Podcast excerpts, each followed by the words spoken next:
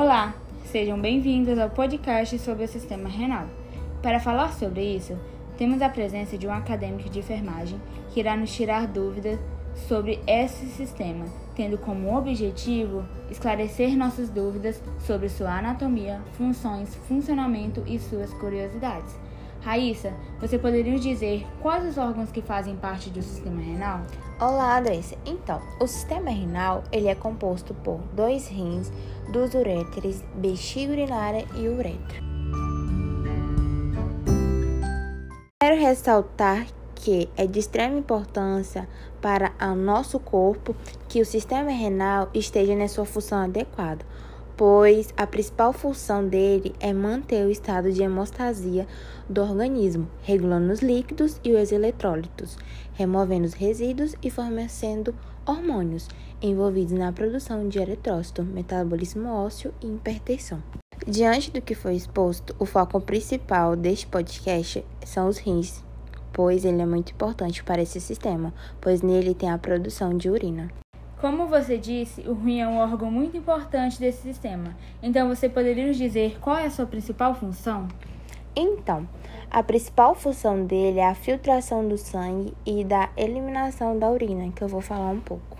Então, a urina é formada especificamente nos rins através dos néfros, que são unidades funcionais do rins, que fui para dentro da pelve renal e em seguida para dentro dos uréteres. Então, no nefro ocorre a filtração do plasma, bem como a reabsorção e a secreção de substâncias, organizados em milhões. São divididos em cápsula de Born, onde ocorre a filtração. Temos o túbulo proximal, alça de Henn e túbulo distal, que são porções descendentes e porções ascendentes. Tem também o túbulo conector e ductor coletor, sendo esses últimos onde mais de um néfro desboca, sendo o resultado final da excreção da urina. Já que você explicou como a urina foi formada, você poderia nos explicar sua anatomia? Então, o sistema renal ele é dividido anatomicamente entre medular e córtex. Então, o córtex nada mais é que a camada mais externa. A sua coloração é avermelhada e tem textura lisa. Nele encontramos os néfros e dentro dos néfros tem os glômeros, que fazem parte da filtração da urina. A renal, ela já é mais interna, está localizada na região central e tem a cor mais escurecida. Nela está localizada as pirâmides renais. E onde se localizam os rins?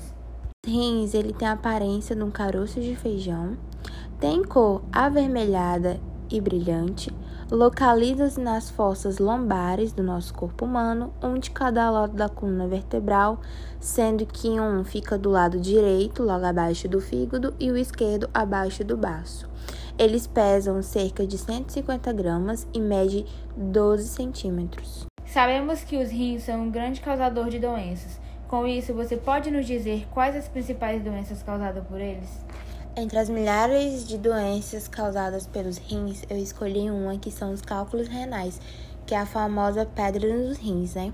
Pedras nos rins é um composto de uma massa sólida formada por pequenos cristais que pode ser encontrado tanto nos rins como em qualquer outro órgão do trato urinário. Como já havia dito, os cálculos renais ele causam uma dor intensa, né? Geralmente ao lado do abdômen e nas costas, e é comparado a uma dor de parto e pode vir acompanhada de náuseas. Para prevenir essas doenças nos rins, devemos tomar algumas medidas. Quais seriam elas?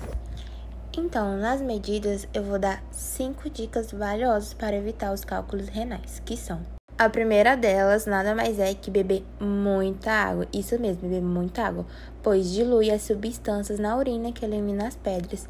E é importante beber bastante líquido, cerca de 8 copos. O próximo é obter o cálcio que você precisa. Pouco cálcio na dieta pode causar níveis de oxalato que aumentam o risco de pedras dos rins. Para evitar isso, é indicado ingerir uma quantidade de cálcio adequado à sua idade. Então, o outro é reduzir o sódio. Uma dieta rica em sódio pode provocar pedras nos rins porque aumenta a quantidade de cálcio na urina.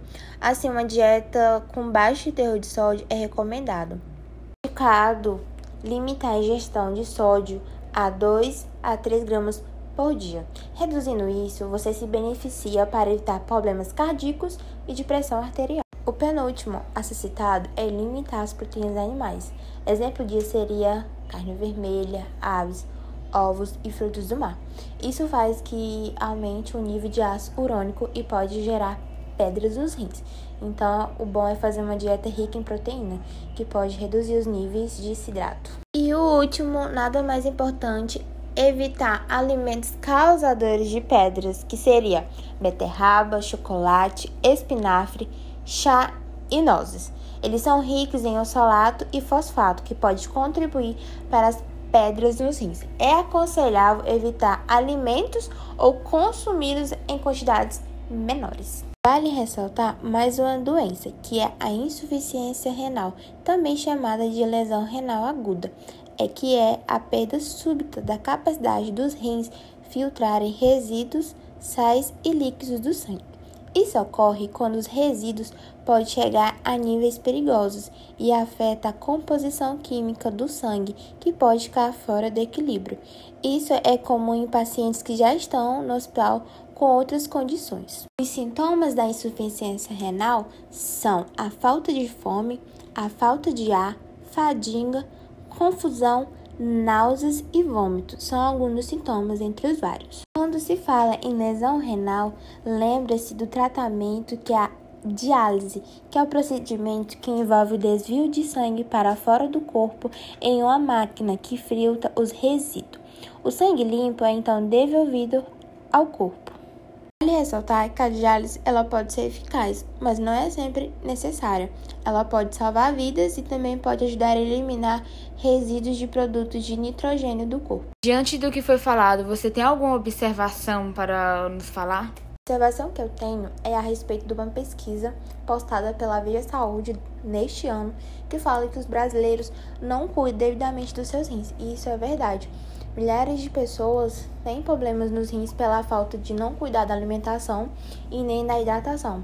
Não bebe o tanto de água devida que seria para o corpo. Na pesquisa, o que chama atenção é que metade dos respondentes dessa pesquisa dizem nunca ter condição de procurar um médico para avaliar os rins.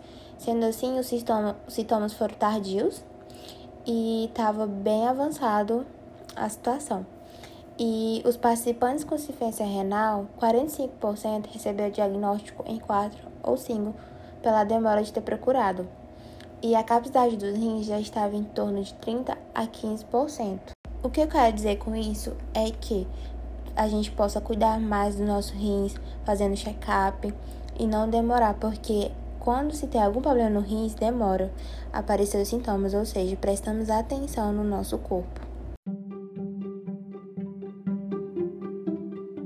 A mensagem final que as acadêmicas do curso de enfermagem Raíssa, Andressa e Joana Guiar quer deixar é: ame seus rins.